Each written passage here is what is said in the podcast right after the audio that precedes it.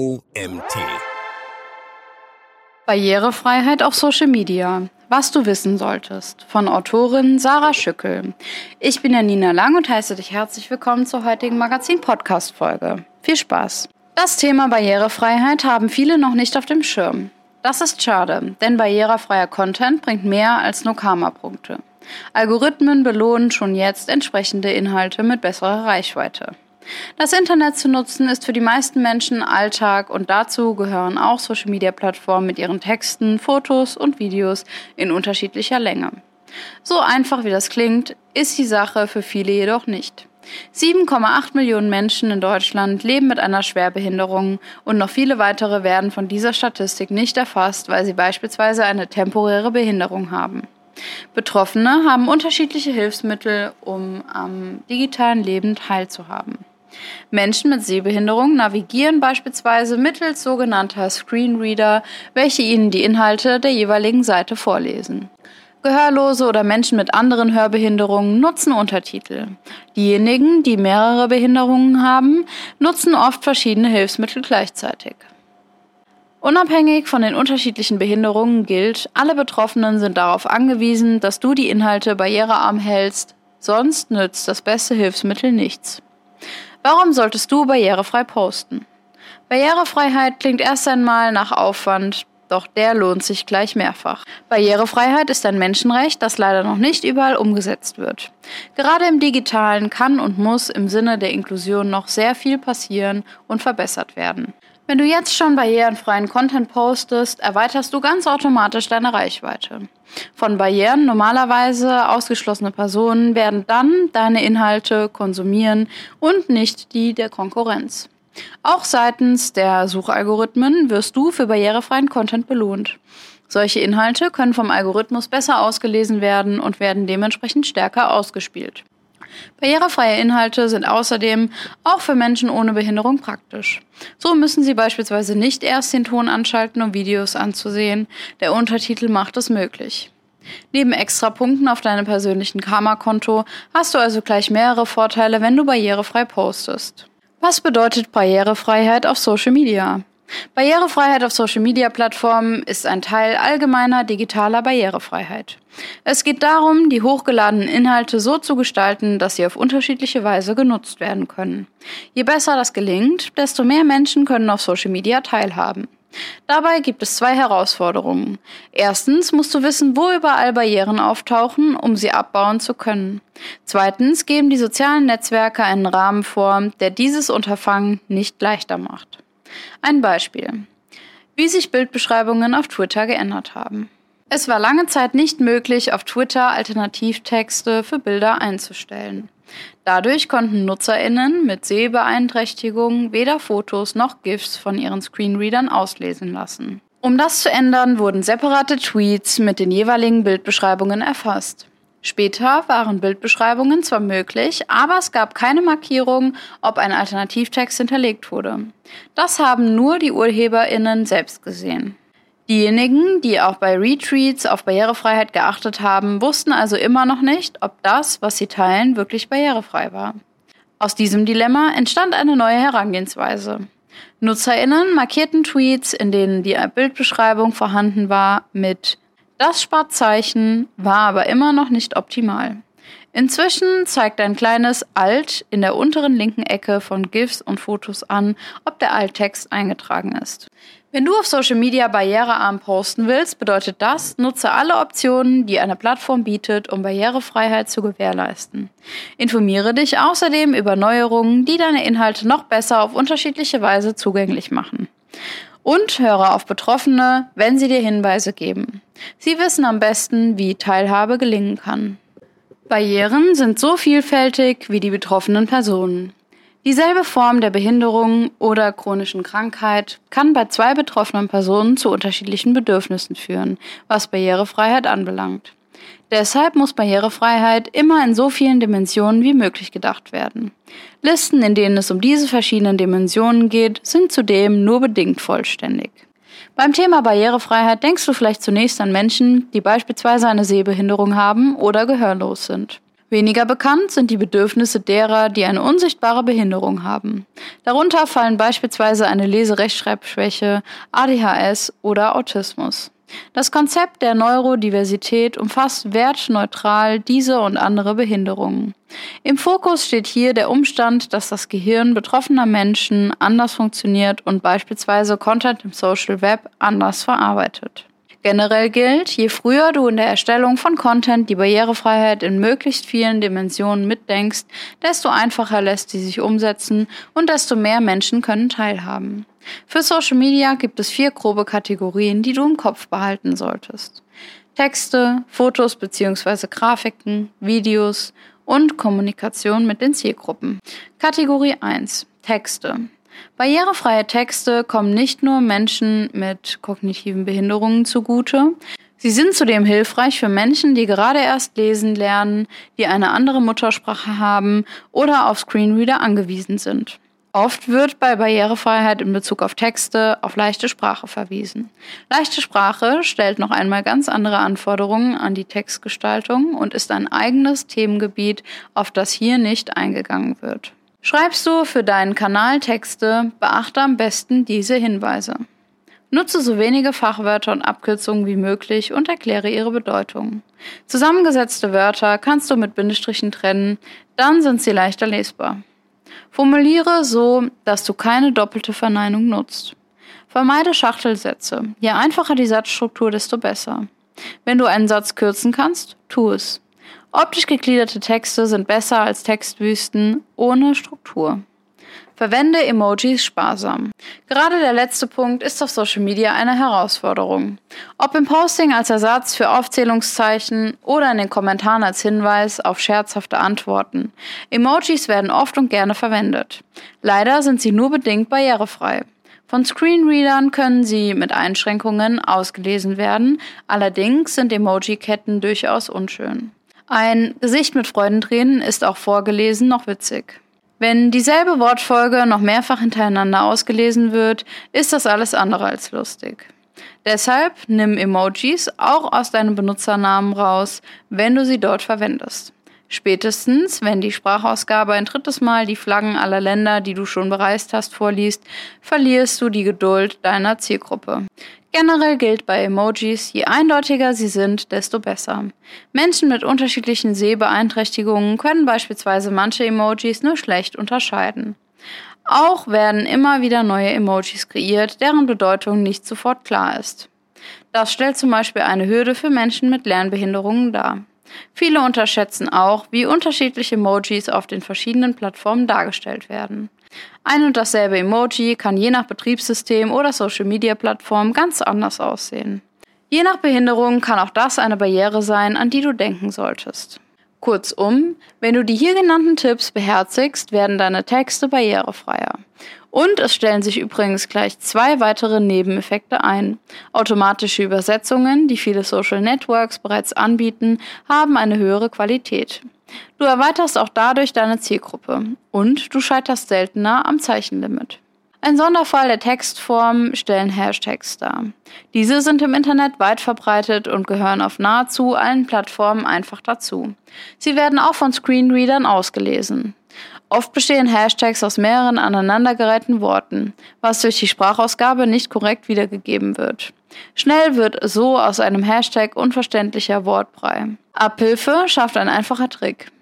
Wenn der erste Buchstabe jedes neuen Wortes großgeschrieben wird, können Screenreader die Hashtags ohne Probleme vorlesen.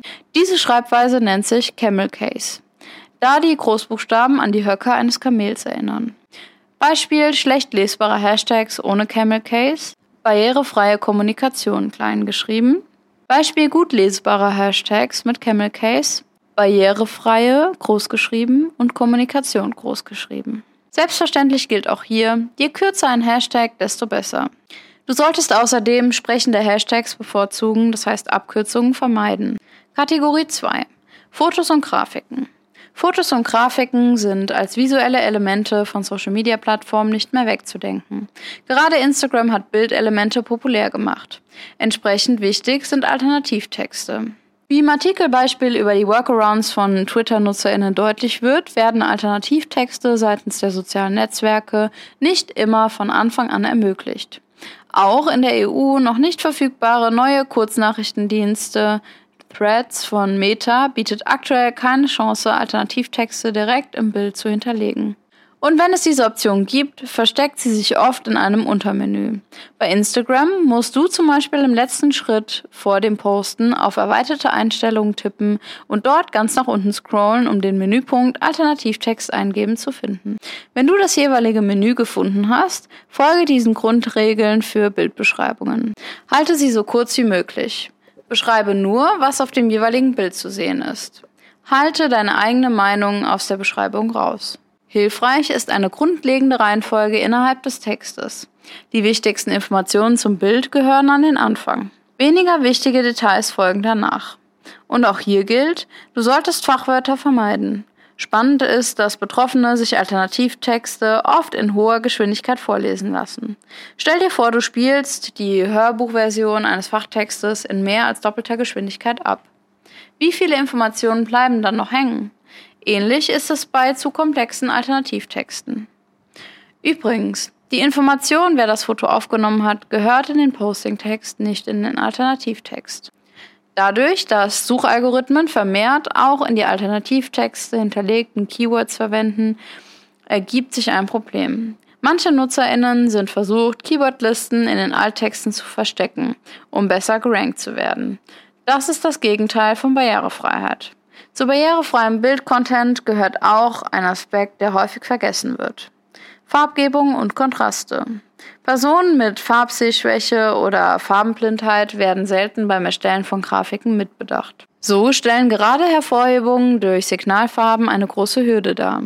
Auch hier gilt der Tipp, dass du dich an einfache Grundprinzipien hältst. Nutze für Gliederungen und Markierungen lieber Zahlen oder sehr gängige Symbole. Achte auf guten Farbkontrast bzw. Helligkeitskontrast in deinen Grafiken. Vermeide Rot und Grün als alleinigen Hervorhebungen. Kategorie 3 Videos. Videos ähneln insofern Fotos und Grafiken, als dass auch für diesen visuellen Content Beschreibungen bereitgestellt werden sollten. Gerade auf Social Media gestaltet sich das sehr schwierig, denn Instagram, Facebook und Co bieten keine gesonderte Videobeschreibung ähnlich der Alternativtexte für Fotos an. Manche CreatorInnen greifen deshalb auf diesen Trick zurück, die Bildbeschreibung in den Posting-Text zu stellen. Wenn du dort allerdings neben der eigentlichen Real Caption viele Informationen zum Videoinhalt hinterlegen möchtest, wird das Zeichenlimit schnell zum Problem. Eine mehr oder weniger elegante Notlösung ist, in der Caption auf den ersten angepinnten Kommentar zum Reel zu verweisen und dort die beschreibenden Hinweise zu hinterlegen. Gerade längere Videos mit vielen Bildwechseln können auch hier das Zeichenlimit schnell sprengen. Untertitel sind der zweite große Baustein barrierefreier Videoinhalte. Untertitel sind auch das beste Beispiel dafür, wie Barrierefreiheit für alle Menschen sinnvoll ist. Viele nutzen Instagram, Facebook, TikTok und andere Social Media Ads nämlich oft in Situationen, in denen es schlecht ist, den Ton abzuspielen. Wer im Wartezimmer darauf wartet, vom Praxispersonal aufgerufen zu werden, kann weder Reels mit Ton abspielen noch Kopfhörer nutzen. Untertitel sorgen dafür, dass viel mehr Menschen, auch Gehörlose, jederzeit die Videos ansehen können. Auch bei Untertiteln unterscheiden sich die Plattformen darin, wie diese eingebunden werden können. Hier ein paar Beispiele. Auf Twitter müssen separate Untertiteldateien mit genauen Zeitcodes hochgeladen werden. Auch LinkedIn setzt auf sogenannte SRT-Dateien. Instagram bietet gleich mehrere Möglichkeiten, Untertitel einblenden zu lassen. Es gibt automatische Untertitel, die seitens derjenigen, die Videos konsumieren wollen, eingeschaltet werden müssen. Und von CreatorInnen werden sie mittels Stickern in Stories oder Reels eingesetzt. Generell gilt, die Nutzung automatisch erstellter Untertitel wird vermutlich weiter zunehmen. Aber Achtung, diese sind nicht immer leicht verständlich und zurzeit enthalten sie noch einige Fehler. Deshalb prüfe unbedingt die Untertitel, bevor du Videoinhalte hochlädst. Erstellst du beispielsweise für YouTube Untertitel selbst, kannst du dich an den Richtlinien für Untertitel orientieren. Außerdem solltest du die Platzierung von Untertiteln direkt beim Filmen deiner Videos mitbedenken. Gerade auf Instagram verschwinden Untertitel schnell mal in die Bereiche der Videos, die von anderen Elementen verdeckt werden. Neben Videobeschreibungen und Untertiteln gibt es noch zwei weitere Faktoren, die du bei barrierenfreien Videos bedenken musst. Töne und Bilder flackern. Wenn in deinem Video gesprochen wird, verzichte möglichst auf Hintergrundmusik und sorge dafür, dass die Hintergrundmusik nicht zu laut ist. Gerade für neurodivergente Menschen sind diese zwei unterschiedlichen Tonebenen nicht gut unterscheidbar und die Inhalte, um die es geht, werden schnell unverständlich.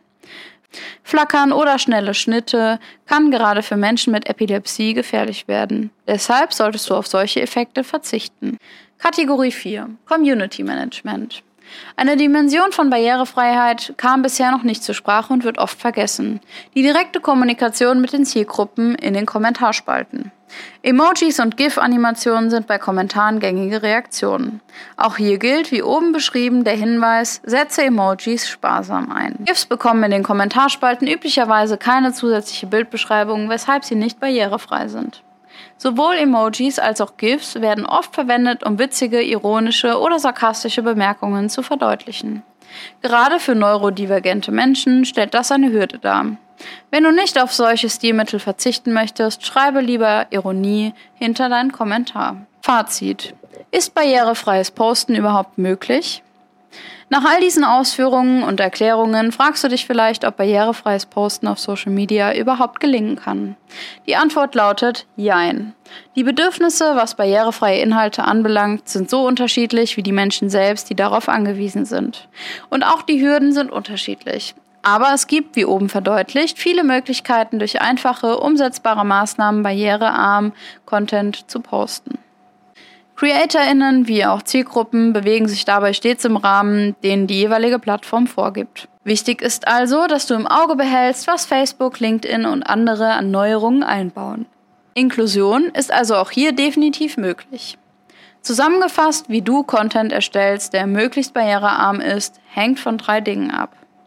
Dem Format, das du nutzen möchtest, dem Kanal, den du ausgewählt hast und die Barrieren, die du kennst.